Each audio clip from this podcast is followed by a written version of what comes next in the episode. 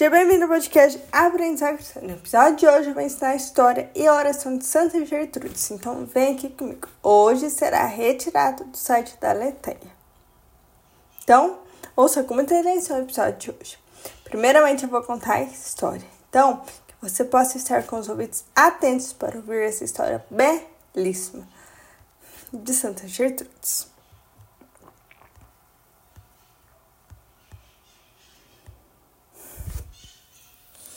Nascida na Alemanha em 6 de janeiro de 1256, ela foi enviada aos 5 anos de idade para estudar no mosteiro beneditino de Elfata, onde sua irmã Santa Matilde foi a e sua professora.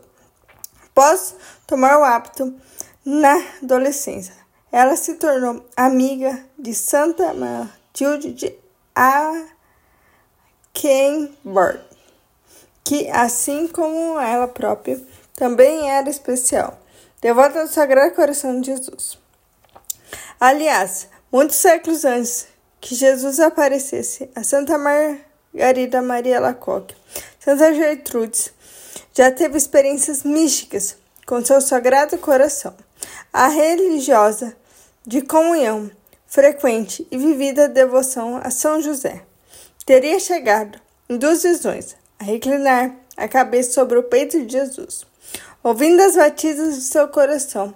Em outra visão, Santa Gertrudes perguntou a São João Evangelista, que também reclinará a cabeça junto ao coração de Cristo durante a última ceia.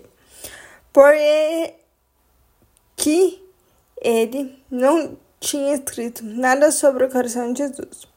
O apóstolo respondeu que a revelação do Sagrado Coração de Jesus estava reservada para tempos posteriores, quando a frieza do mundo viesse a precisar, de modo especial, um, re, um reavivamento no amor. Revelações de Santa Gertrudes.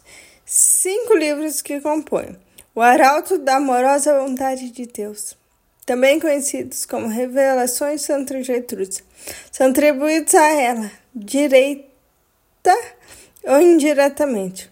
O primeiro volume foi escrito por amigos íntimos da religiosa, quando o segundo foi obra dela própria e os seguintes foram redigidos sob sua direção. Os textos falam de suas experiências místicas e, entre outras lições, tratam da relação entre sofrimento e a graça, a diversidade e a aliança espiritual que sela os responsáveis com Deus. Lê-se numa passagem. De fato, Santa Gertrude sofreu enfermidades dolorosas durante 10 anos, até partir dessa vida para casa do Pai, em 17 de novembro de 13.001 ou 3002. Papa Clemente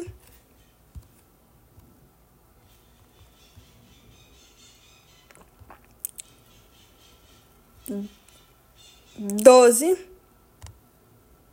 determinou que a festa litúrgica fosse celebrada em toda a igreja.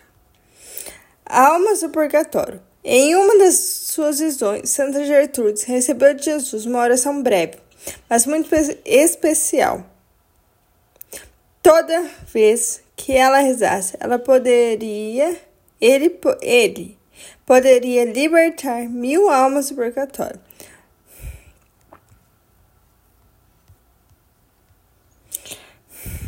Agora nós vamos à oração de Santa Gertrudes pelas almas do purgatório. Somos unidos no Pai, do Filho e do Espírito Santo. Amém. Eterno Pai, ofereço-vos, ó preciosíssimo sangue de vosso divino Filho Jesus, em união com todas as missas que hoje são celebradas em todo o mundo, por todas as santas almas do purgatório, pelos pecadores de todos os lugares, pelos pecadores pastores de toda a igreja, pelos que minha casa e de meus vizinhos. Amém. E Santo Santíssimo Pai, do Filho e Espírito Santo. Amém. Santa Gertrudes, rogai por nós.